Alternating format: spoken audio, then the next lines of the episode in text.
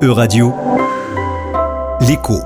Marc Tempolman. Bonjour Marc Tempelman. Bonjour Laurence. Alors, de quoi allons-nous parler aujourd'hui? Écoutez, la semaine dernière, un certain Stuart Kirk, le patron mondial de l'investissement socialement responsable de la banque HSBC, a délivré une présentation très remarquée à une conférence sur le réchauffement climatique.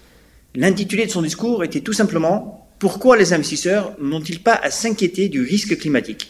Une position à contre-courant et qui en a choqué plus d'un.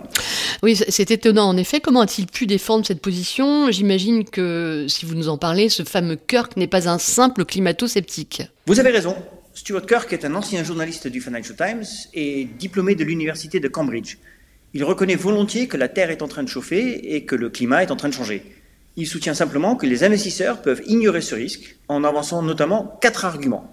Premièrement, selon lui, l'histoire montre que l'humain exagère toujours les risques associés au changement. Euh, L'invention de la machine à vapeur allait détruire le tissu social, le crack de 1929 euh, signalait la fin du monde, et plus récemment, en 1999, nous étions persuadés que les systèmes informatiques allaient tous s'arrêter lors du passage à l'an 2000.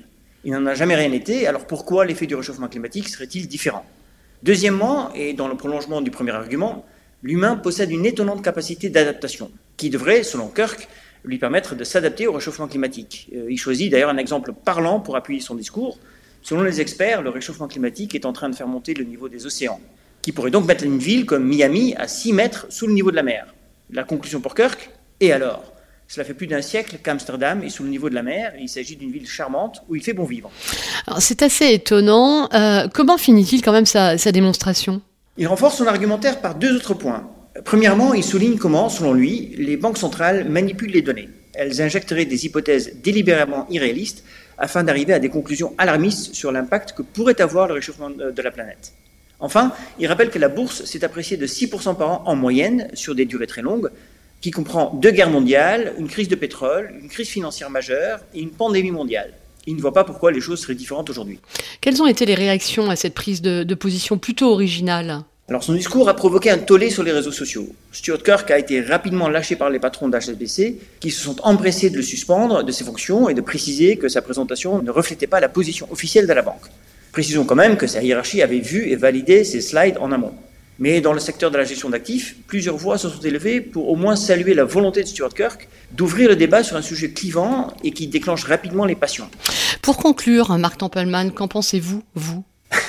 Je pense que la prise de position de Stuart Kirk est utile dans le sens où elle force le débat sur le manque d'homogénéité dans les mesures de l'impact du réchauffement climatique. Kirk dénonce aussi, à juste titre, la montée du greenwashing, euh, où de plus en plus de sociétés et de dirigeants s'affichent comme étant engagés dans la lutte contre le réchauffement climatique sans réellement changer leurs activités industrielles. Mais il est probablement allé trop loin en soutenant que le réchauffement climatique n'allait pas avoir d'impact majeur d'un point de vue purement financier. D'abord parce qu'il me paraît trop dangereux de miser sur la capacité d'adaptation des humains sur un sujet aussi radicalement impactant, mais aussi parce qu'il me semble que ce sujet dépasse très largement la sphère purement financière. Et dès qu'on prend en compte des critères sociaux, il n'y a plus vraiment à se poser la question de savoir s'il faut combattre le réchauffement climatique ou pas, mais plutôt à se demander ce que nous pourrions faire de plus. Merci beaucoup, Marc Tempelman. On vous retrouve la semaine prochaine.